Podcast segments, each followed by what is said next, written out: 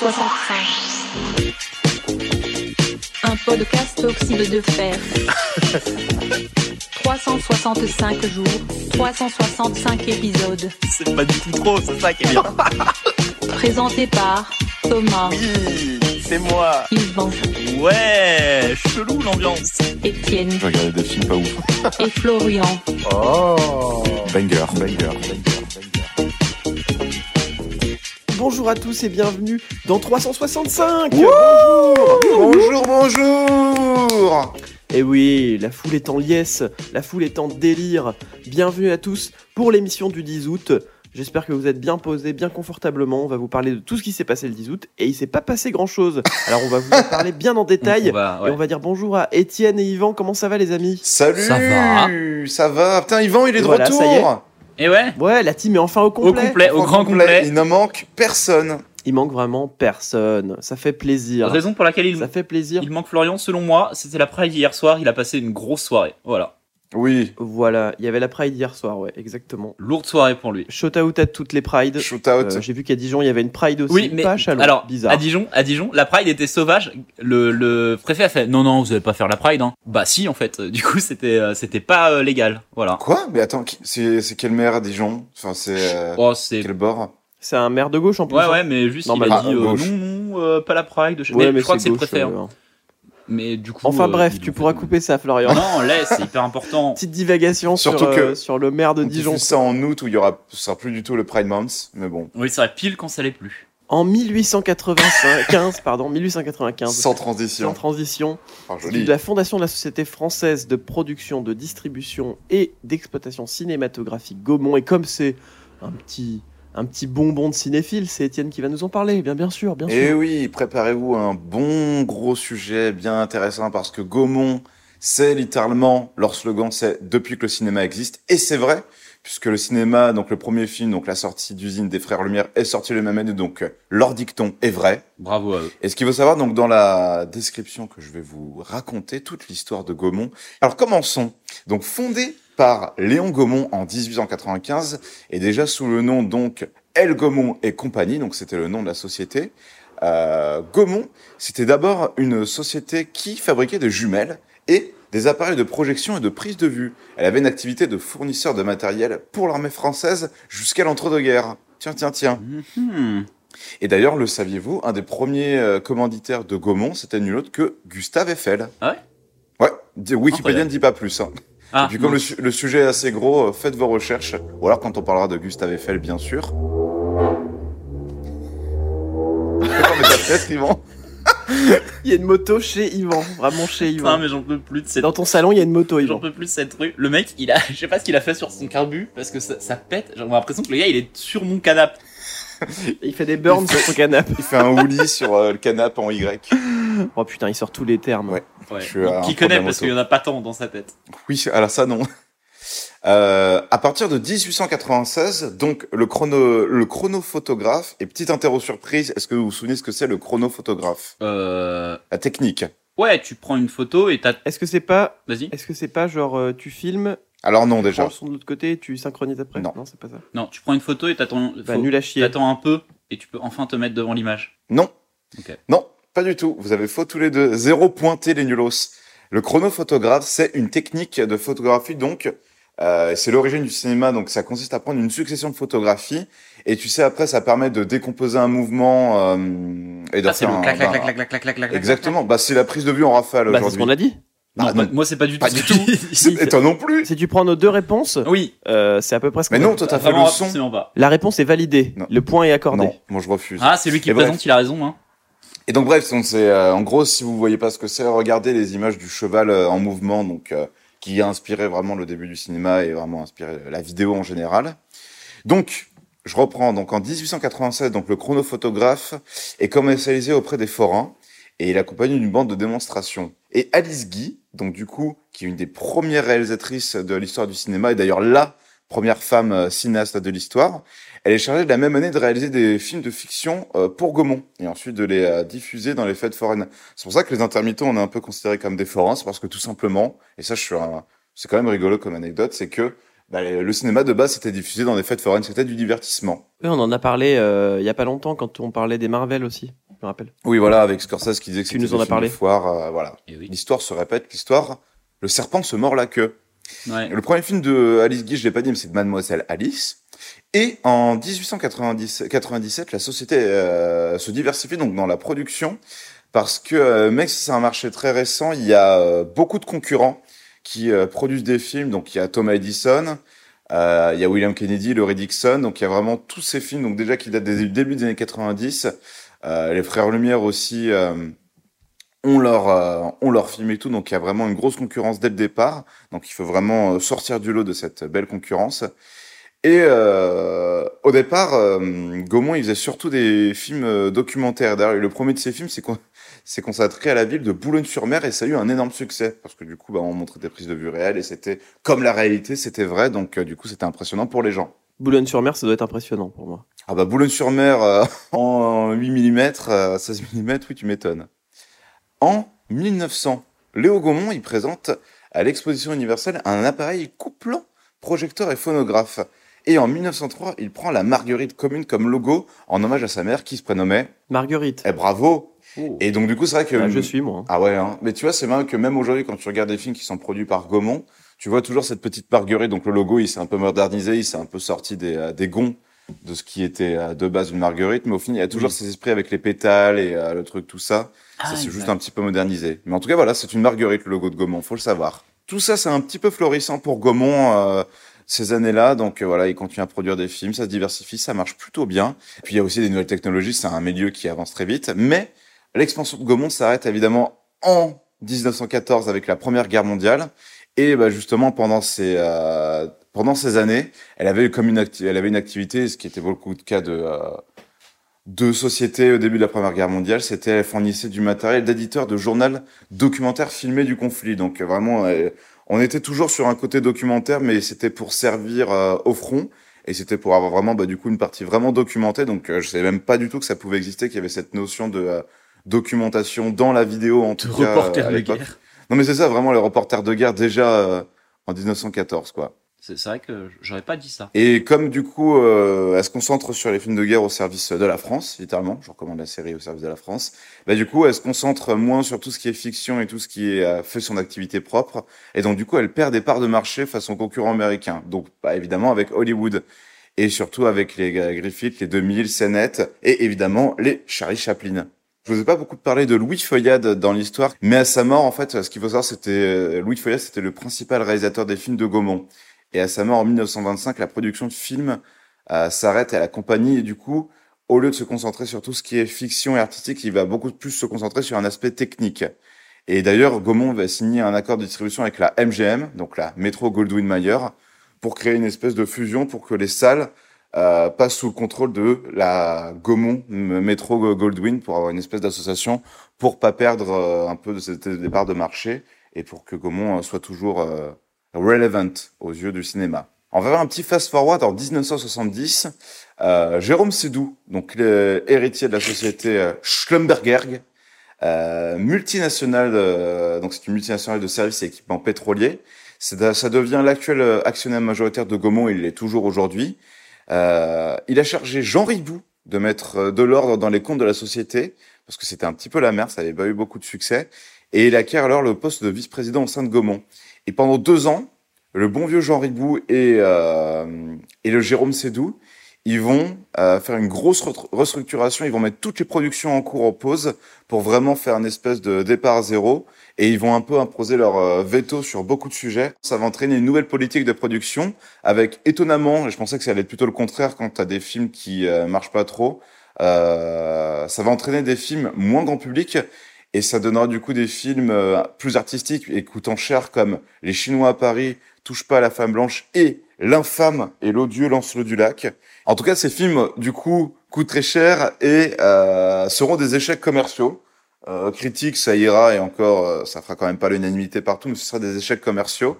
Et donc, du coup, fort de ces, euh, de ces échecs, eh ben, le groupe euh, Schlumberger doit vendre des parts, du coup, estimé à 40% à Nicolas Sédou et Daniel Coscan du Plantier. En 74, donc Nicolas Sédou donc euh, Il succède à Jérôme Sédou, donc c'est pas Jérôme Sédou l'actuel, c'est Nicolas. Donc il va refaire, euh, il va refaire aussi lui aussi une petite structuration suite à ses échecs et donc des films plus grand public, donc comme La Boum, La Chèvre, ou encore tous les films avec euh, Babel, avec Belmondo. Oh, le Belmondo national. Et c'est là où tu vas voir qu'après, ça va prendre une tournure beaucoup plus internationale, parce qu'en 93, donc 1993, Gaumont, alors là, à partir de là, ils vont commencer à fonder beaucoup de, euh, de filiales pour étendre un petit peu leur emprise. Gaumont fonde Gaumont Buena Vista International, Bien sûr. en association avec, je vous donne dans le mille, Walt Disney Company, pour assurer la distribution des films des deux sociétés mères. Et donc, du coup, ça va être euh, pendant tous les Disney des années 90, pendant 10 ans, de, de 93 à, à 2003-2004, ça va être Gaumont qui va distribuer les Aladdin, le Roi Lion, Toy Story, Tarzan, Le Monde de Nemo, donc du coup les Pixar aussi avec l'achat de Disney. Et donc ça va être eux, que ça va être sous l'égide de Gaumont qui vont être euh, distribués. Hmm.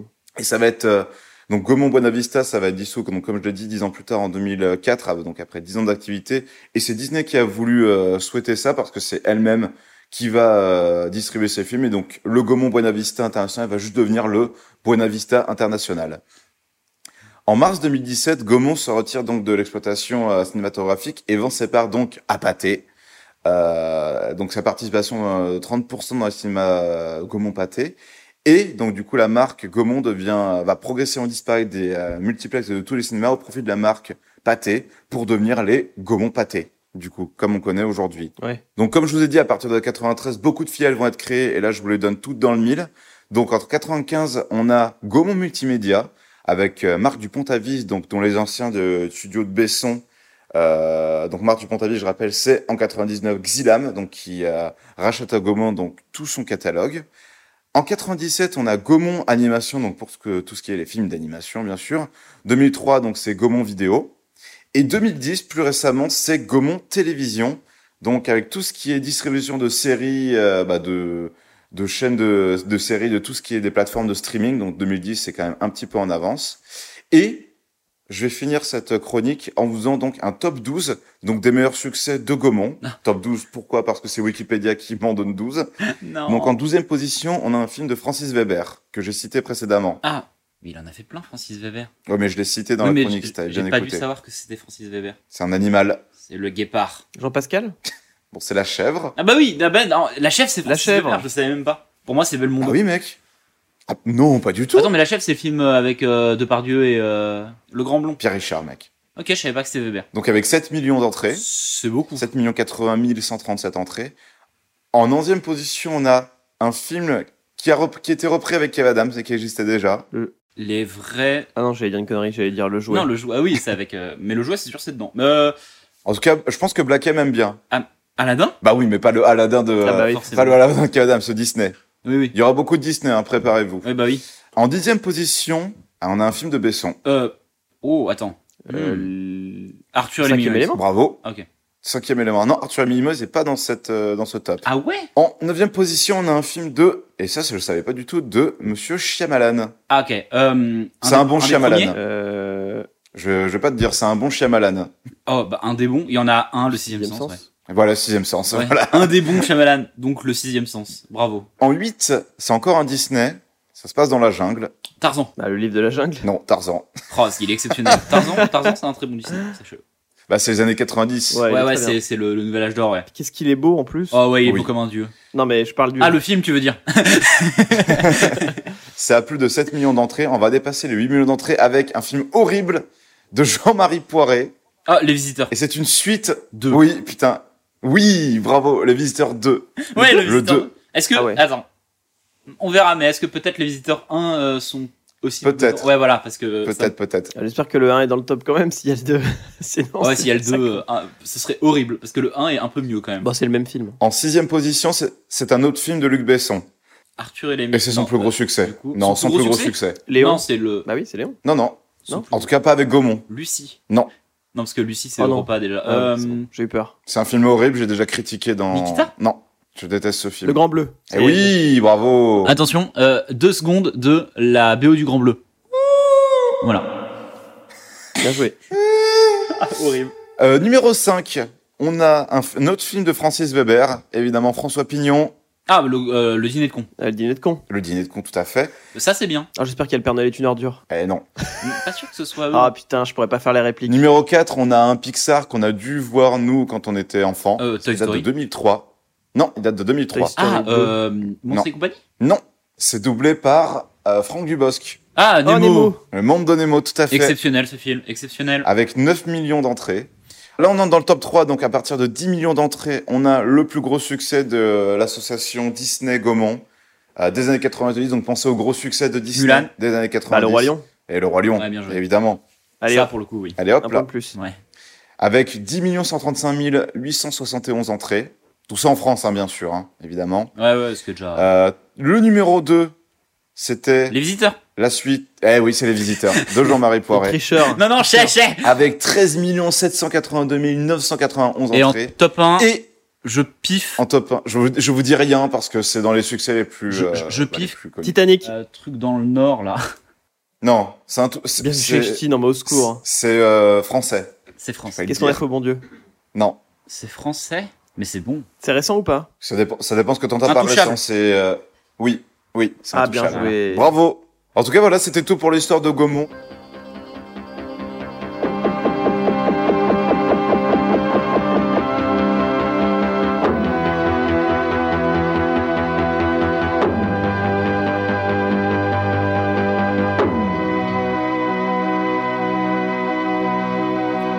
Eh bien, quelqu'un qui est assez bankable aussi, c'est Félix Hoffmann. En Ah ouais. 1997, c'est un chimiste pour la firme allemande Bayer et il a synthétisé l'acide acétylsalicylique, qui est l'élément actif de l'aspirine. Merci à lui. Euh, merci à lui en tout cas. On a plus, on a vachement moins mal à la tête depuis qu'il l'a C'est fait. vrai. Hmm, ça va mieux. Euh, et surtout, euh, petite anecdote euh, sympa, c'est que c'est aussi lui qui a créé l'héroïne. Ah, bah. Ah, d'accord.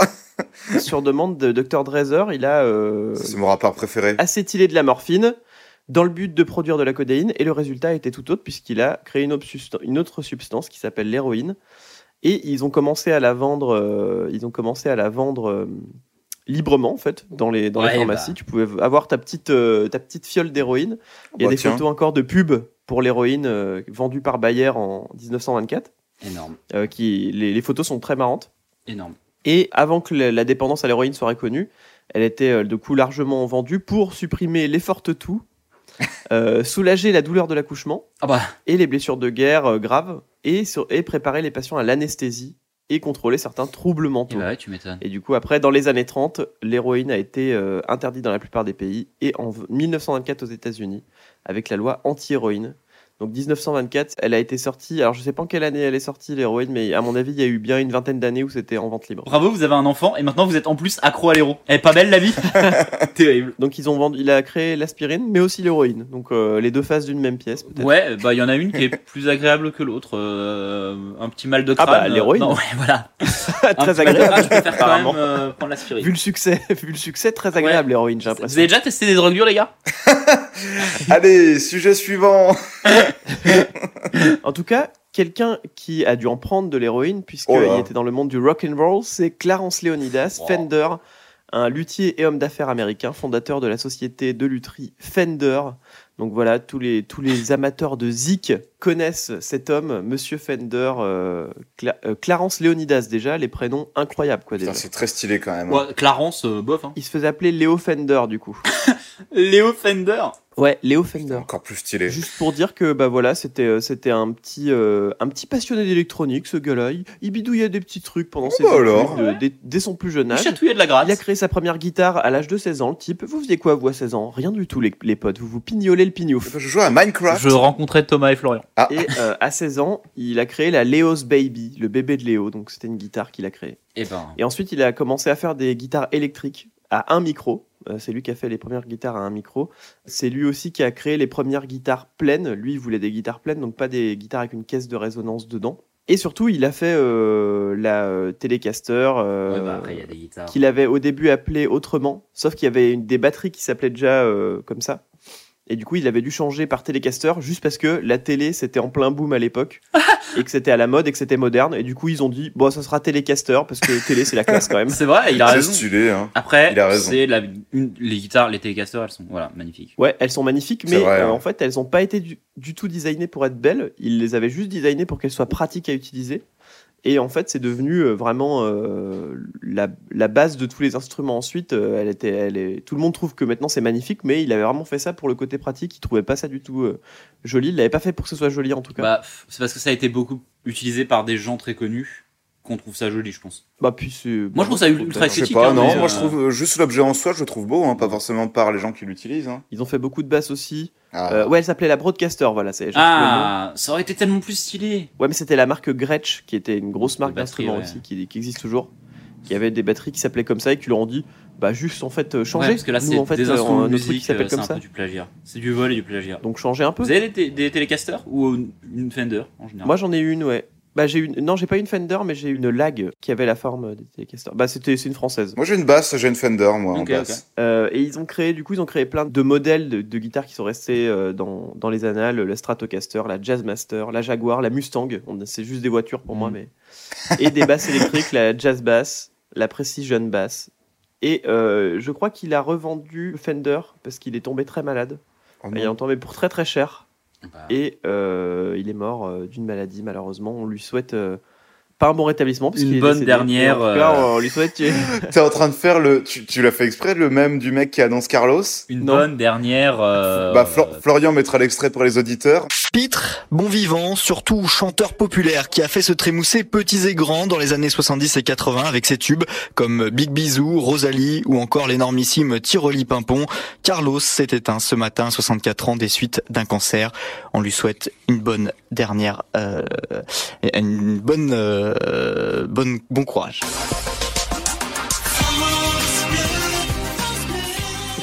et, euh, et je crois, alors, maintenant que ça a commencé à sortir, on peut en parler, mais je crois que dans TPC, on fait quatre fois la référence à chaque fois qu'on a un invité qui est décédé.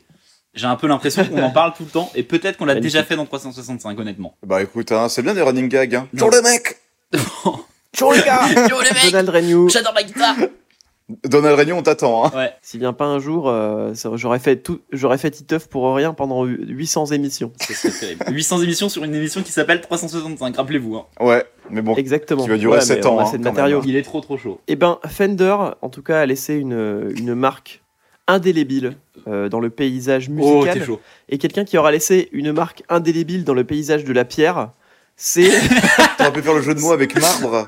Genre laisser. euh, C'est, c'est, vas-y, Monsieur Rochemort, j'imagine. Bah, exactement, c'est Monsieur Rushmore qui, qui, a, qui a fait le Mont Rushmore, qui a fait les, les présidents. euh. Ouais, voilà, je vais essayer de vous en parler. Alors non, ce n'est- malheureusement, ce n'est pas Monsieur Rochemort qui a fait le, le Mont Rochemort. Euh, c'est Gudson Borglum. Et je trouve ça incroyable comme la nom. honte. Euh, oui, alors donc le Mont Rochemort, Tu te qui est- moques des Allemands. tout qui est, simplement. il est vraiment américain. Qui est, euh, mais a le on droit. verra qu'il est un peu allemand dans son cœur. Euh, Ah. Ah, oups. Oups. Euh, non, oui, donc le Mont Rochemort, vous avez toute, ces, toute cette image de ces quatre visages de euh, présidents américains qui sont euh, sur le, le massif des Black Hills, donc des montagnes noires. Et effectivement, Son l'idée, groupe c'était de préféré. représenter quatre visages de quatre présidents des États-Unis d'Amérique. Euh, Il y a une, euh, une raison pour laquelle les quatre présidents choisis ont été choisis, qui est qu'ils représentent tous un grand moment de l'histoire et de l'expansion américaine. Euh, et donc, je vais vous demander, eh bien, qui sont ces quatre visages Euh, Thomas a l'air de ne pas le savoir. Euh, non, moi, tout ce que je sais, c'est que derrière les, les, les visages des présidents, Oui. caché, il y a une base secrète. Je l'ai vu dans Team America. Ah, le Oui, film. bien sûr. Et euh, il y a une base secrète derrière qui est cachée pour de- entraîner des espions et euh, prendre des décisions sur On le va en monde. parler de Team America. Essayez, s'il vous plaît, de trouver les quatre J'adore. en sachant que le premier est extrêmement facile. Alors c'est évidemment George Washington. Oui, exact, c'est Denzel. Euh, François Hollande. Oui, il y a- il y, a George Washington, c'est le premier. C'est celui qui est le plus à gauche. Parce qu'en fait, de gauche à droite, c'est chronologique. Ouais, après c'est peut-être- avant Lincoln, je pense qu'il y a quelqu'un genre Jefferson. Alors, il y a Jefferson, effectivement, qui est le deuxième en partant de la gauche. Donc il c'est en reste ça, deux. Lincoln. Il y a Lincoln, qui est le, tr- le dernier. Et donc, il t'en manque un au milieu. Et le quatrième membre des Beatles, euh, bah je sais pas. Euh, Hmm, attends, pas laisse-moi- trop le quatrième membre des Beatles, mais je dois t'avouer qu'il est un peu moins connu parce qu'il a un, un- quelqu'un qui porte le même nom que lui, qui est peut-être un peu plus connu. Garou. Gar- Garu. Garou l'intermittent. Euh, je ne sais- Donne-nous des indices. Est-ce que c'était, est-ce que c'était celui qui est joué euh, Oui. par Robbie Oui, Williams oui, dans la oui, nuit oui, oui, au musée oui, C'est- oui, c'est Alors c'est Edison c'est Roosevelt. Roosevelt. Donc voilà, Ah oui, ils ont non, été ils sont là, choisis, là-bas. ces quatre présidents, euh, pour être les visages de 18 mètres qui seront euh, euh, construits dans ce, euh, dans ce granit. Euh, ils ont été choisis parce que, comme je l'ai dit, ils représentent euh, bah, des, de, ce qu'est les États-Unis et les- l'expansion des États-Unis, etc., etc. Euh, en sachant que euh, ça, il y a eu plein de noms qui ont été euh, donnés au début. Est-ce qu'on ferait pas cela ou, ou cela Mais c'est ceux-là qui ont été retenus. Mais on va pas trop parler du, du monument en lui-même, on va plutôt parler de la montagne sur laquelle elle se trouve. Euh, en fait, Black Elk, l'endroit où se trouve euh, la montagne sur laquelle se trouvent les visages, en fait, euh, il se trouve que c'est un lieu sacré pour les euh, Pourquoi autochtones, notamment euh, pour les Lakota, qui sont donc un, un groupe d'A- d'Amérindiens, euh, euh, un peuple amérindien. Euh, et c'est un lieu sacré pour eux, sur lequel on a mis la grosse gueule des quatre Oh, bah, nickel. présidents américains. euh, euh, et en plus, c'est trop bien parce qu'ils représentent tous ces présidents américains. En plus de l'expansion américaine, évidemment, bah, des massacres commis euh, ou euh, des actes violents commis, eh bien, sur nos amis euh, Sympa. amérindiens. Bah oui, bah parce que c'est- c'est c'est trop bien, tu vois Et en plus, il les regarde de haut. dans les années euh, 1876, en gros, il y a des guerres euh, assez régulièrement entre l'armée fédérale américaine et des euh, peuples euh, dans la région, donc des, des peuples des, des, des peuples amérindiens, Euh, notamment bah, Little Big Horn, etc., etc. Toutes ces trucs-là, toutes ces euh, batailles-là un peu connues, euh, Wounded Knee, et Ah, J'aime tout, bien cette streameuse. qui sont donc des batailles où euh, des massacres, euh, soit de la part des Amérindiens sur les Américains, mais plus souvent de la part des Américains. Euh, en fait, dans les années 20, une vingtaine d'années plus tard, enfin une, ouais, une- en gros, euh, ouais, une trentaine d'années plus tard, il y a une idée de dire, eh, euh, il y a personne qui vient dans le Dakota parce que tout le monde s'en fout. Euh, venez, on fait un truc. Et il est décidé que, en gros, on pourrait faire un truc qui représente l'histoire des États-Unis. Et on trouve ce gars, Gudson Borglum, qui est Oh, t'as Le inventé. nom, toujours. hein. ouais, euh, Gudson Borglum, qui donc est capable, Pour moi, il a inventé. Ah, est capable Ah Oui. de faire des, euh, des- de magnifiques structures. Il vient d'en finir une à Stone Mountain en Géorgie, qui célèbre les chefs des États confédérés des, des États-Unis. Ah. Donc une magnifique statue. Bah oui, évidemment. Donc une magnifique statue. Euh, et lui, il a cette vision, donc, bah voilà, des, des, des présidents américains les uns à côté des autres, qui représenteraient euh, euh, l'Amérique, qui défilerait le long de cette ligne de regard incroyable et tout. Euh, très vite, il y a tout le monde qui dit, ouais, après, euh, c'est vraiment quatre blancs qui regardent de haut, construits sur une, euh, une, une montagne sacrée pour des Amérindiens, et qui sont tous bah, des, des gens qui ont participé ou qui, ont été, euh, qui étaient présidents au moment où euh, les, les peuples ont perdu des terres, etc. etc. C'est peut-être un peu chaud. Et puis, oh, le fait que Gutzon Borglum soit à ce moment-là euh, membre du Ku Klux Klan, c'est vrai que c'est pas trop bien vu, quoi. Ouais, c'est Ah, et un peu, Avec un nom comme ça, c'était un peu sûr. hein. mais nauséabond. voilà. Ah putain le, ah le twist. Ouais, et Putain. donc, eh ben, il décide de quand même euh, complètement euh, pas respecter le truc et de faire ça. Alors, il y a 2 millions de visiteurs par an. Euh, Il y a assez régulièrement des, des, des gens du peuple Lakota qui viennent demander à ce que euh, la montagne leur soit rendue, parce qu'en fait, c'est un lieu touristique, donc c'est même pas. Ok, vous pouvez plus faire vos, vos, vos rites, mais vous pouvez quand même venir. Non, ils sont. C'est pas possible en fait de venir comme ça juste pour venir. T'es obligé de venir en tant que touriste. Donc ils viennent, il y a beaucoup de photos, vous pouvez en trouver beaucoup sur internet, de, euh, de gens euh, du peuple Lakota qui sont en train de faire des gros wads au cas de visage. Oh, magnifique. Euh, et euh, en- il y a quelques années, en fait, le directeur euh, du musée, parce qu'il y a aussi un musée. euh, et déjà, ils ont ajouté des choses en mode, c'est pas que sur l'histoire des États-Unis, c'est aussi sur l'histoire du peuple Lakota. Donc petit effort. euh, et puis ils ont mis à, à la tête donc du, du musée une personne d'origine amérindienne. De ce que j'en ai compris, pas Lakota. Hmm. Donc ils ont juste dit, oh, on a, regardez, on a mis un Indien, c'est bon, non Ouais, c'est bon voilà. Ouais, on c'est a vu vraiment notre quota, le- c'est ouais, bon. Et, euh, Ça passe. et en gros, depuis 2004, euh, ils ont aussi essayé de faire un autre mémorial qui s'appelle le mémorial Crazy Horse à côté, euh, qui est toujours en construction parce qu'il n'y a pas de thune. Et euh, c'est un peu la même idée, donc une- une- un visage donc de Crazy Horse, Crazy Horse qui était un chef euh, amérindien autochtone très euh, connu et qui a euh, voilà, il regarde lui dans l'autre sens. Rien à voir avec Michou du coup. Quel- Comment ça Bah, le Crazy Horse. ah non, non, rien à voir.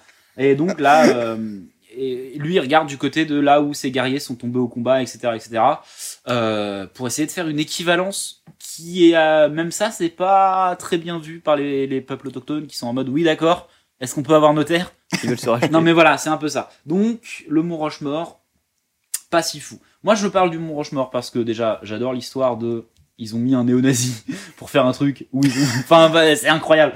C'est Voilà. c'est- Yvan ne revient que pour ça. Hein. c'est Dès terrible. qu'il- Ah ouais, non, non, un mais sujet moi, avec les juste- néo-nazis, euh, en fait je trouve ça En fait, je trouve dès ça qu'il n'y a pas de tellement- nazis dans les sujets, il vient pas. ouais, C'est vrai, c'est vrai. Il a été non mais attendez parce que c'est- il y a pas que ça. En fait, est-ce que vous savez qui L'histoire est s'arrête pas là. sûr. Suzanne B. Anthony Non. OK. Non. Suzanne, Suzanne B. Anthony était une femme euh, très connue aux États-Unis, notamment parce qu'elle était militante des droits civiques, notamment euh, les suffrages des femmes. Euh, c'est grâce à elle s'il y a euh, ce, ce suffrage. Et il a été en 1937 question de dire Eh, est-ce qu'on rajouterait pas Suzanne B. Anthony, qui est du coup très importante aussi pour l'histoire des États-Unis Bon, bah vous voyez la gueule du Rochemort. Hein. Oui, ça- il y en a quatre. Ils l'ont pas fait, ils ont dit non, non, c'est bon, on va pas. euh, oh, ça coûte de l'argent. Hein. Et puis une gonzesse en plus. Vous imaginez Par contre, quand c'était Reagan, là, ça a failli se faire. Il a failli y avoir Reagan sur le Mont Rochemort. Reagan, les républicains étaient à fond derrière ça en mode, mais bien sûr, il faut le mettre. Euh, bon, ça n'a pas été fait parce qu'il n'y a pas de thune, mais l'idée était quand même là. Il y a eu plus de chances que Ronald Reagan soit inscrit là-dessus que euh, Suzanne B. Anthony. Et enfin, dans la culture, si je vous, si je vous dis culture populaire et Mont Rochemort, à quoi vous pensez Donc pour Thomas, c'est euh, Team America, Etienne ouais. Étienne, toi qui adore le cinéma et qui est un immonde connard. Euh, bah en vrai, Team America aussi. Ah ouais, il mais, a pas la euh, mort aux trousses, toi. Si, oui, si, si. Ok. Et euh, pour. Bah, c'est pas ce que je retiens le plus de la mort aux trousses, mais Ok, euh, oui, oui, ok. effectivement, et pour maintenant que ceux tu le d'entre vous dis. qui sont peut-être un petit peu plus euh, geeks, Ah, euh, évidemment les, les quatre euh, Okage euh, de Naruto. ah putain, C'est ah pas oui. geek. Bon, Et c'est- puis non, il y, a- c'est au il y en a pas quatre des, des Hokage sur le. euh, Ah, au début, si, puisqu'il n'y en a eu que quatre. Oui, et après il y en a, Ils il y en a plus de rajoutent, trois mais autres, à, la, à non la base, les- euh, le- la, la référence est évidente. hein. Donc Konoha a Bien plus sûr. de budget que les États-Unis. Donc, hein. Konoha a rajouté une femme avant les États-Unis. Avant les États-Unis. voilà. Euh, écoutez, Quelle femme C'est Et quelle femme, Tsunade c'est- Voilà, ce, ce petit truc sur, euh, sur cet endroit. Euh, si vous avez la chance d'y aller, ne donnez pas d'argent aux États-Unis. Et voilà.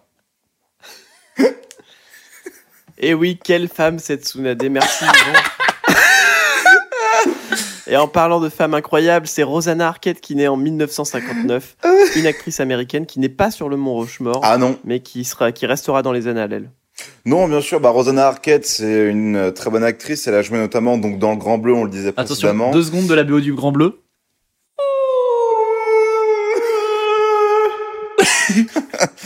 Elle a joué aussi dans After Hours. Elle a évidemment joué dans Pulp Fiction. Et bah, c'est aussi, évidemment, elle a joué aussi dans American Pie, euh, celui de 2009. Elle a joué, euh, c'est évidemment la sœur de Patricia Arquette. Euh, donc ça fait partie voilà de ces sœurs un petit peu connues du cinéma avec les euh, les sœurs Fanning, les sœurs euh, Halliwell. putain, merde comment elle s'appelle euh, euh, Scarlet Witch dans euh, Ah oui, les sœurs Olsen, les sœurs Olsen voilà évidemment donc ça fait partie de tes sœurs qui très sont plus connues. nombreuses. Ah Oui, bah, elles sont trois, les sœurs Olson. Ben ouais, Ah Ouais, alors que là, elles sont que deux, les nulos. Oh, les Quoique nazes. non, il y a Alexis Arquette aussi. ok. Et ben, il y a David Arquette aussi. Il y a David Arquette, donc on voit, ouais, c'est une plus grosse famille. D'ailleurs, vous ne pouvez pas tuer David Arquette, sachez-le. D'ailleurs, c'est vrai, ouais. Ah, voilà, donc en tout, cas, bon- en tout cas, bon anniversaire à Rosanna Arquette, euh, qu'on embrasse, ça fêtera ses 64 ans. Faut pas oublier qu'elle a, qu'elle a créé une marque d'eau pétillante aussi. Rosanna. Ah, Ouais, la fameuse Rosanna. marque euh, Arquette. Bah, Ah, Non mais oui, euh, bah, Rosanna Arquette, hein, euh, moi c'est Pulp Fiction. Voilà. Oui, bah, ça sent bah, moi, pour c'est tout le l'eau monde. hein. pétillante. J'ai déjà goûté, elle est vraiment pas Le mal. pétillant d'ailleurs euh, par euh, Rosanna qui s'appelle Le Grand Bleu. hein. Oui. En tout cas, En parlant d'acteurs et d'actrices qui sont restés, euh, qui sont, qui resteront dans les annales, je vais vous parler d'Antonio Banderas, oh oui, Euh, José Antonio Domínguez Banderas, euh, réalisateur, producteur et acteur espagnol à l'international. Je vais pas, je vais pas vous en parler très longtemps. C'est juste pour euh, qu'on dise euh, qu'il a fait Spy qu'il Kids. semble que voilà, il a, il a fait beaucoup de, bah, il a fait beaucoup de, de films avec Pedro euh, Almodovar quand même. Ouais. Euh, il a eu des prix d'interprétation, une nomination aux Oscars. C'est le Euh, chapeauté. moi, euh, le rôle dans lequel je m'en souviens le plus, c'est pour de vrai le masque de Zorro. Oui, bien sûr. Non, non, mais évidemment. Bah, que en je regardais vrai- avec mon grand-père. à Non, mais chaque en fois vrai, que j'allais moi chez aussi, Mon grand-père, hein. je le regardais. Ouais. Ah, moi, je, ça me donne Il était euh, l'occasion incroyable de dedans. parler du film Desperado ou Le Mariachi, Oh, Ah, vas-y, oui. vas-y. Oh, qui sont des bons films d'un réalisateur pas si ouf. C'est parce que Robert Rodriguez est une arnaque. Mais ces films-là sont vraiment bien.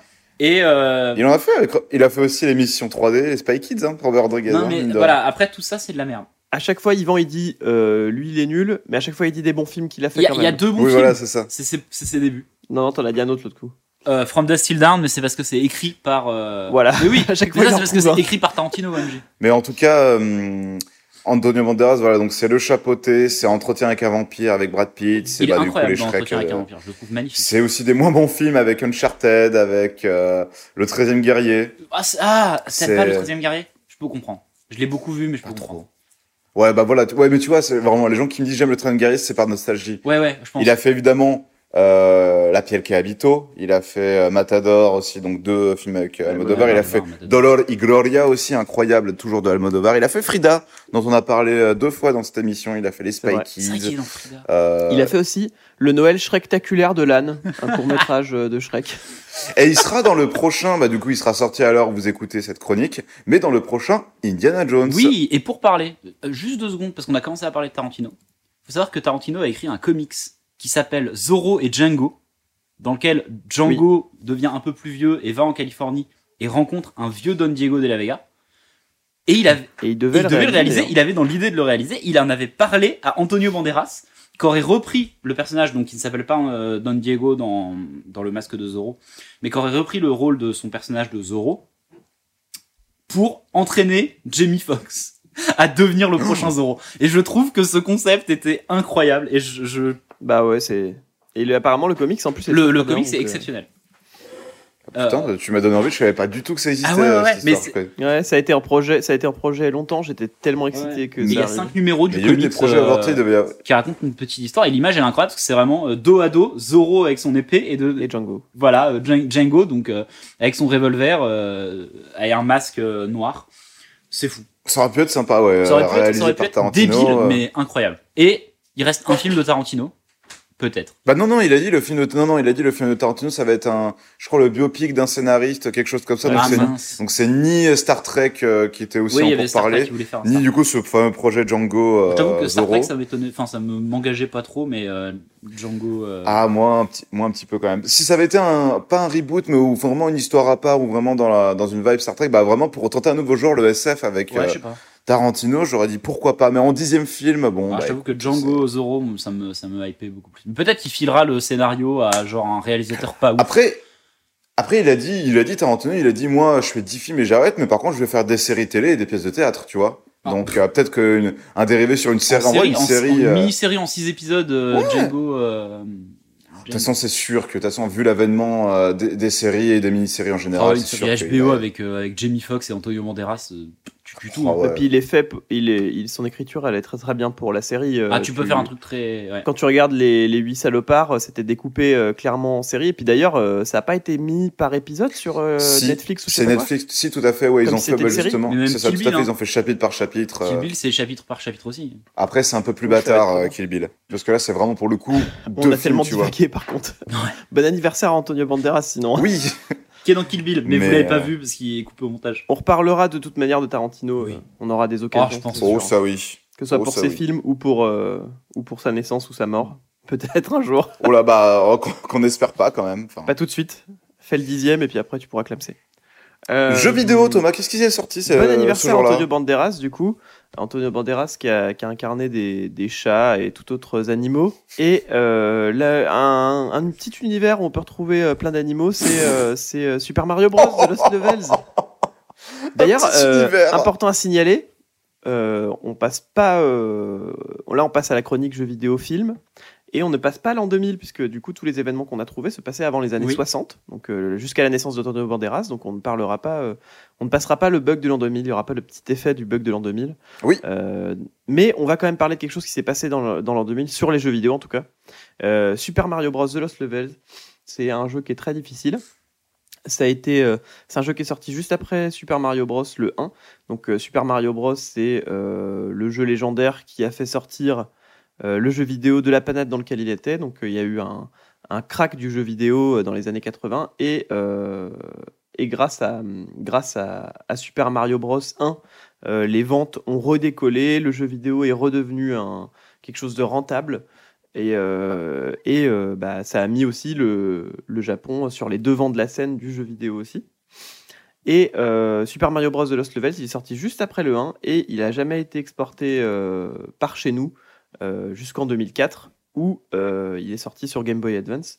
Mais euh, il est jamais sorti chez nous. euh, il est- C'était pourtant le Super Mario Bros. 2 originel du coup. Il est sorti sous Super Mario Bros. 2 au Japon. Mais chez nous, il n'est pas sorti et on a eu un autre Super Mario Bros. 2 ensuite. Je crois à vérifier, mais avec toutes les sorties Switch et tous les rétrocompatibilités, je crois qu'il Oui, est oui. dans le catalogue de la Switch euh, maintenant. oui, euh, il y est. Ah, vous pouvez Maintenant, le il est- trouver sur maintenant, il est jouable, émulateur vous pouvez le trouver, euh, assez facilement. Oui, sur émulateur, ouais. Il faut avoir la cartouche originale, bien Si sûr. vous prenez la version japonaise, comme elle est jamais sortie en France, c'est légal, sachez-le. Ah. Pas sûr Ah. de ça. Pas sûr que... écoute, écoute, moi je vous laisse le droit alors. Bordel, j'ai le droit. J'ai la, j'ai la, la cartouche de, de Game Boy et on considère que vous êtes mes potes et du coup ça marche. Vous êtes En tous tout mes cas, potes. euh, Lost Levels euh, vendu à 2,5 millions d'exemplaires au Japon seulement. Donc euh, vraiment, vraiment pas mal. C'est pas. Les gens disaient que c'était pas une vraie suite, c'était plus une extension, un remix de. du C'est les un. mêmes niveaux mais plus. Mais euh, il y a quand même des petits changements. euh, il y a- il y a- Déjà, il y a une différence entre euh, Mario et Luigi et ils se jouent pas euh, à deux. Ah. Euh, tu peux pas jouer à deux. Il y a une différence entre Mario et Luigi. Ils ont leur propre qualité. Mario il va plus vite et Luigi haut. il saute plus haut. Mais Luigi il est plus dur à jouer parce qu'il a une distance de freinage plus importante. En tout cas, voilà, c'est des, petites, euh, des petits changements techniques, mais il n'y a pas grand chose qui change. Et le jeu est très très difficile. Euh, par contre, euh, du coup, je voulais parler rapidement du crack du jeu vidéo, parce que j'en ai parlé. Et euh, je voulais en parler un tout petit peu. Euh, le crack du jeu vidéo, c'est arrivé en 83. Euh, ça a frappé euh, l'industrie du jeu vidéo qui était à son top. En fait, euh, le, le problème de, à- de cette époque-là du jeu vidéo, c'est que euh, il y avait les bandes d'arcade, c'était hyper populaire. Et euh, les seules consoles de salon, en fait, elles vendaient euh, Pong, généralement. Donc le, le jeu Pong qui était sur... En fait, les consoles, c'était, t'as une console, t'as un jeu dedans, tu peux pas mettre d'autres jeux. Le, le jeu, il est dans la console, quoi. Donc quand t'avais la console, tu pouvais jouer qu'à Pong, et c'est tout. Et à l'époque, c'était considéré comme des jouets, les consoles de jeux. C'était pas considéré comme un lecteur, euh, un lecteur de différents jeux, c'était un jouet. Donc en fait, tout le monde le copiait. Donc en fait, il y avait 1500 consoles avec des noms différents, des prix différents, qui vendaient Pong, en fait. Il y avait à peu près, euh, ouais, c'est ça, euh, 700 modèles de consoles de jeux vidéo en 77 qui fournissaient quelques variantes du jeu Pong. Donc euh, 740 euh, modèles différents avec juste un jeu le même. Euh, à peu près le même en tout cas. Voilà le, le principal problème, c'était ça. Et surtout, le problème, c'est que n'importe quel jeu qui sortait, du coup, il était dupliqué par d'autres, il était copié, et il était vendu à- avec d'autres coûts, etc. Et du coup, c'était le bordel sur le marché du jeu vidéo, c'était n'importe quoi, quoi. Et surtout, comme c'était considéré comme des jouets, la loi voulait que quand tu, quand tu envoyais tes consoles à des exploitants de jeux- de- qui vendaient du jeu vidéo, donc des magasins de jeux, de jouets, en fait, si le jeu ne se vendait pas, euh, le jeu ou le jouet se vendait pas, tu pouvais tout renvoyer Ah. euh, à l'expéditeur et il devait soit te rembourser, soit te renvoyer d'autres jeux, euh, d'autres jeux qui euh, qui euh, pouvaient remplacer Ouais, quoi. Alors ça, oui.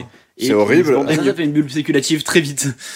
Ouais. C'est- C'est ce qui a provoqué le crack du jeu vidéo parce qu'en fait, il il y a Atari qui, a, qui était une marque de l'époque qui a tout misé sur son nouveau jeu qui s'appelait euh, E.T Ah ouais. euh, qui était censé être le croisement entre le jeu vidéo et le cinéma tant attendu depuis euh, des années. Et euh, en fait, ça a été un four monumental, c'est-à-dire qu'ils en ont produit 5 millions quand même euh, au tout départ, euh, sans jamais faire d'études de marché ni rien, donc ils les ont produits comme ça. Mm. et euh, ils les ont envoyés aux différents distributeurs, qui en ont quand même vendu, euh, mais pas assez, donc qui ont tout renvoyé à Atari. Et en plus, c'est ajouté à ça, beaucoup de gens qui ont trouvé que le jeu était horrible, ce qui est vrai, et donc qui ont re- rendu le jeu, qui se sont fait rembourser. Et du coup, ces jeux-là aussi ont été renvoyés à Atari en disant bah le jeu il plaît pas, euh, envoyez-nous autre chose ou remboursez-nous quoi. Sauf que du coup, Atari ils sont grave dans la merde parce qu'ils ont 5 millions de cartouches sur les bras, euh, le, la bourse, euh, leur, leur cote en bourse s'écroule totalement. Et euh, il y a une rumeur qui dit que, euh, qui sera confirmée plus tard, Oui. qu'ils enterrent tous leurs jeux dans le désert euh, parce qu'ils savent pas quoi en foutre et qu'ils c'est peuvent pas les vendre Et c'est vrai, c'est ça parce que le les pire. magasins n'en veulent pas et ça a été ils ont été déterrés en 2014.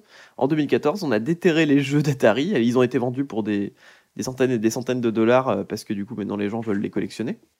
Mais euh, mais c'est vrai, ils ont vraiment enterré leurs jeux dans le désert comme des sacs à merde. Et du coup, ça a eu un long, un- une conséquence à long terme sur l'industrie. Le Japon a détrôné les États-Unis au rang de premier euh, sur le marché des consoles de salon. Et euh, c'est grâce à Nintendo que bah, c'est revenu, quoi, qu'on a, Ouais, on ça- a pu, euh, c'est revenu ça un a peu. pu repartir, euh, ça a pu repartir. Merci Nintendo d'avoir relancé le marché du jeu vidéo. Bravo. Et, et bravo, et puis ils sont toujours euh, dans les top, euh, dans les top producteurs, donc, euh, donc bravo à eux. Et donc voilà pour Super Mario Bros. The Lost Levels. Donc euh, j'ai un peu divagué, mais. Non, non, c'était très intéressant. c'est C'était une- C'était une belle vague. Jolie la vague. Ouais. Et euh, en deuxième jeu vidéo, je vais parler de 2016 de Reigns. Super jeu, euh, application mobile. Le jeu de cartes. Euh, vous pouvez aussi trouver sur PC maintenant. C'est un jeu de cartes tout simple, donc comment ça se joue Il y a une carte qui arrive devant toi. Euh, tu es le roi euh, d'un royaume, euh, d'un royaume un peu euh, héroïque fantasy, donc euh, fantastique, euh, euh, médiéval fantastique. Et en fait, euh, à chaque fois, tu as une carte qui arrive devant toi et où tu as une proposition et tu peux voter plutôt oui ou plutôt non. Euh, par exemple, est-ce que vous voulez euh, euh, mettre des impôts euh, parce que euh, on est euh, en dette et donc, chaque décision que vous allez prendre, elle va influencer euh, vos citoyens, ce qui est, no- ce qui est logique. C'est un peu un politique simulator euh, de, de la fantaisie. Et euh, bah, si je dis oui pour mettre des impôts, bah, le peuple va pas être content, mais les caisses, elles vont être remplies. Si je dis non, bah, les caisses, elles vont se vider encore plus, mais le peuple, il va être content. Et le but, c'est d'avoir un équilibre et de réussir à trouver un équilibre entre euh, le peuple, l'argent, euh, la religion, etc. etc. Et euh, il y a plein de petits trucs alternatifs qui se passent en même temps que vous pouvez suivre. Et du coup, dès que votre, dès que euh, il y a une des jauges qui est vide ou qui est trop pleine, et ben euh, votre roi il meurt et il y en a un autre qui arrive et du coup vous recommencez une partie et il y a des choses qui changent au fur et à mesure. Donc c'est un super jeu. Ça passe très très bien le temps, ça se joue très vite. Euh, vous pouvez arrêter une partie au milieu et la reprendre plus tard. Donc euh, moi je- j'ai beaucoup passé de temps dessus. Il y a beaucoup de versions qui sont sorties maintenant. Il y a euh, une, une version avec des reines au féminin. Oui. Il y a une version avec euh, Game of Thrones. où Ouais. Tu peux jouer euh, des persos de Game of Thrones et tu prends des décisions dans le monde de Reigns. Il y a une version Free Kingdom, donc qui est en partenariat avec Netflix euh, pour leur série. Mais, mais le premier reste, euh, reste euh, un des meilleurs. N'hésitez pas Ah, à jouer toutes les- à- au Toutes les premier versions Reigns. sont bien, Il est très très cool. Globalement. Oui, voilà. Et puis en vraiment, plus- ça joue simple. euh, C'est très bien. Et si vous voulez jouer avec vos amis plutôt, parce que Reigns ça se joue que tout seul, si vous voulez jouer avec vos amis, il y a euh, un jeu qui s'appelle Le Dilemme du Roi, un jeu de société Ah oui. euh, qui est un jeu de société qui reprend le, le principe de Reigns où à chaque fois on va avoir un pitch et il faut qu'on vote tous, on est tous les représentants d'une maison différente, un peu comme dans euh, Game of Thrones, qui ont leur propre mission et leurs propres envies euh, pour la suite du royaume et euh, du coup on doit décider euh, si oui ou non on va voter oui ou non pour telle décision et on peut discuter, débattre et surtout c'est un jeu qui se joue sur plusieurs parties, un jeu de société Mhm. et il y a une histoire qui suit son cours pendant vos parties et euh, au bout d'une d'une douzaine de parties, 12-15, euh, vous arrivez au bout de l'histoire et vous découvrez bah, qui va vraiment gagner. Parce que pendant les 15 parties, on a une, un gagnant à chaque partie, mais on ne sait pas qui va gagner à la fin la grande, la grande histoire du jeu. Et on ne le sait pas avant la dernière partie qui est vraiment incroyable. Donc n'hésitez pas à jouer au Dilemme du Roi. C'est très très cool et, Et ce qui, surtout c'est est, sympa. ce qui est bien, c'est que du coup, tu fais des actions qui auront vraiment des conséquences plus tard dans l'histoire. Ouais, ouais. Et euh, Exactement, ouais. du coup, c'est très bien euh, parce que c'est une partie unique puisque l'histoire est unique, c'est toi qui l'as créée avec tes amis. Mais le désavantage, c'est que bah une fois que t'as fini le jeu, bah tu ne peux plus le recommencer. Surtout que même euh, bah il y a des euh, cartes, des jetons où vraiment c'est c'est des autocollants et tu peux pas le rejouer, tu peux même pas le revendre non plus. Donc euh, voilà, c'est ce qu'on appelle un legacy tout Mais c'est simplement. des, c'est des surprises, Ouais. enfin, c'est des euh, parties qu'on ne voudra pas refaire de toute façon, parce que normalement, à la fin, si Oui. tout s'est bien passé, vous n'avez plus d'amis. C'est ça. Parce que tout le monde se déteste. Et on- Ah bah, vraiment. Par euh, contre, euh, trouvez, si vous voulez y jouer, trouvez des amis qui aiment euh, faire du RP, ce qu'on appelle du RP, c'est-à-dire incarner des personnages, parce qu'effectivement, il n'y a Du pas beaucoup roleplay. de jeux dans ce jeu-là. Il n'y a pas c'est de. la dispute, hein. il y a pas de mécanique très intéressante. Donc, euh, si, donc il faut jouer, euh, il faut jouer, euh, il faut jouer un jeu dans le jeu qui est euh, de jouer le rôle de son personnage. Sinon, le jeu n'est pas très intéressant. Effectivement, il faut prendre des gens qui sont plutôt à l'aise avec ça. Sinon, ça ça n'a aucun intérêt. Oui. Sinon, ça revient à faire un loup-garou où tout le monde connaît toutes les cartes de tout le monde dès le Ce début. n'est- C'est pas très intéressant. Ça n'a aucun sens. Ouais, ouais. Et donc, on, on parle de, de narration, tout ça, et donc on va euh, bifurquer sur les films. Ouais. J'aime le cinéma. Les films, pareil, pas alors du grand cru, mais pas non plus étalé sur euh, beaucoup d'années. Et on commence avec 94 encore, parce que j'ai l'impression qu'on en parle tout le temps dans 365, c'est Trauma, un film de Dario Argento. Voilà, Dario Argento qui est ultra prolifique, peut-être dans les dates euh, qu'on euh, qu'on choisit ou quoi, je ne sais pas, mais en tout cas, on y retrouve souvent le bon Dario. Euh, on a également en 94 Win de Francis Ford Coppola. On passe le bug de l'an 2000 avec 2011 l'infâme Green Lantern euh, avec Ryan Reynolds, le très bon reboot de La Planète des Singes, donc La Planète des Singes, les origines, et Mélancolia 2. Putain, j'ai un doute, c'est Lars von Trier, Mélancolia Lars von Trier. Bah voilà, j'avais raison. Avec Kerr Sanders, et donc du coup, c'est là où il y a la, la fameuse polémique de euh, Lars von Trier avec les nazis. Je vous laisserai faire Oui, Google oui, sur- alors, là-dessus. Allez voir.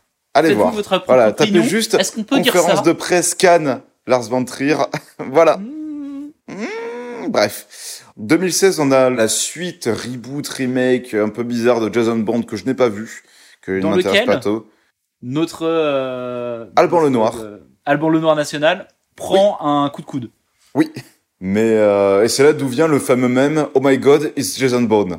Euh, oui, oui. C'est vrai Euh, que 2016, on a également le reboot féminin de SOS Fantôme, Je me Ah. rappelle qu'il avait fait une, Qui avait fait une une- scandale à l'époque. euh, évidemment Tony. polémique.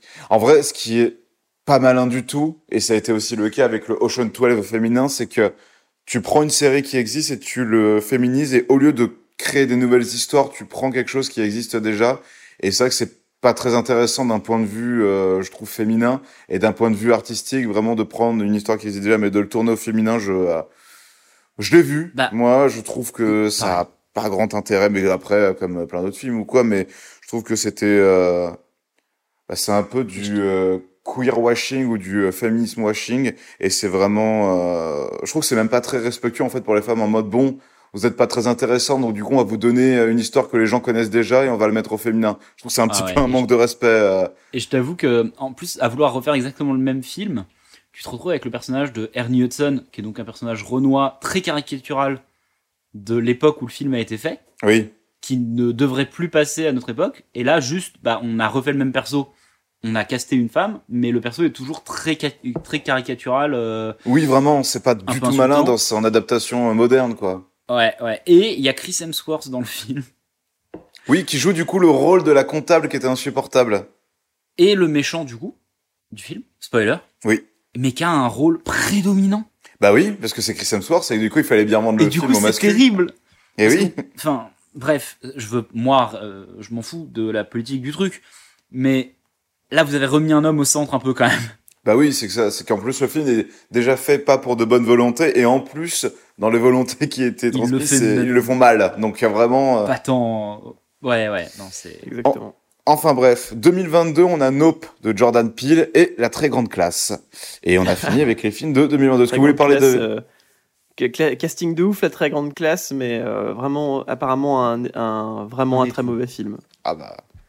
Moi, je vous laisse Je en veux parler, dire, je euh, l'ai y a- pas vu. Il y a Audrey Fleurot, euh, Mela Bédia qui était, qui, était, qui était plutôt au top avec sa petite série en plus qui est sortie, Ouais, ma mère adore. et Ariel Mallet. Et Eh ouais, Mais apparemment, c'était nul. Et Nope, c'est bah, moi grosse claque au cinéma, donc euh, Bah, trop bien. Euh, Jordan Peele, est-ce qu'il a fait un truc pas bien Pour l'instant, non. J'ai Bah adoré. moi, moi, je vous dis honnêtement, euh, Et les, puis, moi les les Jordan gens- Peele, les Jordan Peele, j'ai envie de les aimer, mais j'y- je trouve toujours beaucoup de défauts. Ok. Et j'arrive j'arrive pas à me laisser porter à fond, que ce soit euh, Get Out, euh, Nope ou euh, celui au milieu là, hum, comment il s'appelle, Us. Pour moi, t'es raciste. Euh, Euh, ouais, c'est bah pas- non, ça c'est Yvan.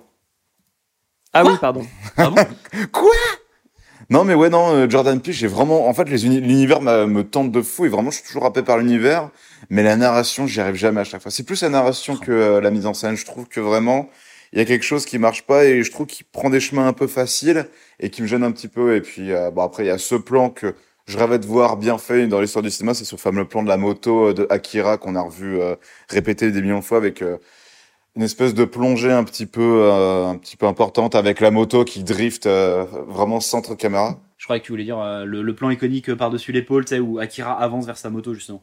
Non, non, ça, non, non, oui, ça, ça a été repris, mais bah, c'est à peu, c'est à peu près le même cadrage, mais donc tu vois, t'as eu. Oui, euh, toi, c'est le slide. Oui, c'est le slide. Ça a été repris dans beaucoup d'animations. Euh, Voilà, c'est ça, la Kurosawa qui a été repris dans beaucoup d'animations. Donc, euh, les Star Wars de Tarkovsky, c'était repris dans les Tortues Ninja, ça a été repris dans Pokémon même. Et en live, il y a que euh, Jordan Peele qui, cet énorme geekos qu'il a fait et c'est trop bien C'est fou. fait. Et vraiment, j'ai fait, oh, oh, j'ai fait le même de, euh, de DiCaprio dans euh, Once Upon a Time. Il fait, comme ça, j'ai fait, oh, j'ai C'est vu. faux parce que mon, mon actrice asiatique préférée, euh, Scarlett Johansson, Ah, elle l'a fait fait un dans Ghost- Akira slide dans, Ghost in the Shell, je Shell crois. Si je me souviens bien, ouais, je crois. Je l'ai, oh, putain, je l'ai vu, mais je m'en souviens pas. Je crois que les gens, je crois que les gens étaient un peu en mode, euh, ah oui, donc en plus, vous mettez un, un Akira slide. Je, si je me souviens bien. Mais euh, et dans Alita Battle Angel, il y a pas un slide, mais euh, à roller, mais c'est le, me- le même cadrage. Ah, peut-être. J'ai pas vu Tu vois, Akira. c'est pour ça. euh, et ouais, il y en a. il y en- De toute il y a façon, deux- c'est Robert Rodriguez, donc qu'est-ce que tu veux dire dessus, euh, Yvan Ah, que c'est incroyable. Ouais, On voilà. va passer au prénom du jour.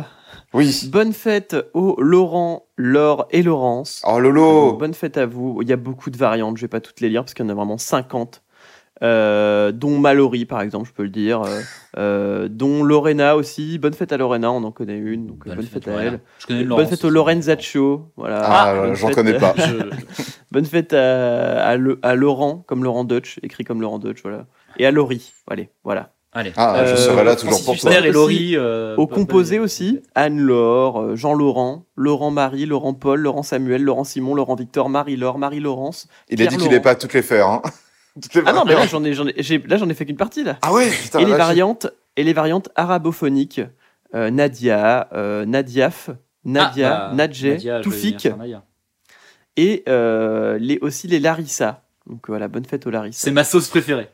et bonne fête aussi aux Dieudonné aux Mhm. euh, Malcus aux Philomène et aux Stéréden et les autres variantes bretonnes Euh, on va passer au dicton du jour Un petit mot sur euh, Dieudonné, avec euh, tous ses Yvan prénoms. non Bah, euh, il, il a dit pardon, donc c'est bon. Il a dit J'ai vu 21 Jump Street, ça va. du coup. Euh, il y a un dicton allemand je sais pas pourquoi ah, d'accord. Il y a un dicton allemand qui est traduit. Donc, du soleil à la Saint-Laurent, fruits abondants, vin excellent. Ah non, c'est alsacien, pardon. Ah, Oula. bon, c'est allemand. Oula, attention. C'est un, c'est un allemand qui a été traduit en alsacien. Euh, à Saint-Antoine, grande froidure. À Saint-Laurent, grand chaune dure. Ok. Euh, de Sainte-Anne à Saint-Laurent, plante des raves en tout temps. Donc, n'hésitez pas à Plante planter des- vos céleris aujourd'hui. Plante des raves, d'ailleurs. Des raves en tout temps. Faites une rave ou plantez du céleri. C'est à vous de voir. Ou plantez du céleri en faisant une rave. Oh, bah, Pas les mal. rêves, ça peut être dans les champs de céleri. Hein. Très oui, clairement. oui, c'est ça. c'est- Et enfin, le dernier, froid dur à la Saint-Laurent, froid dur à la Saint-Vincent. Donc s'il fait froid Mmh. à la Saint-Laurent, il fera froid à la Saint-Vincent. Attention à vous aujourd'hui. Saint-Vincent. Ah Attention, sortez vos kawaii. Attention, Et bah merci, c'était Sortez le le, kawaii. le 365 du 10 août et on se retrouve la semaine prochaine pour le 365 du 17 août. Merci les 17e amis, août. Bisous. Mmh. au revoir. Merci beaucoup, des bisous. Ciao. Ciao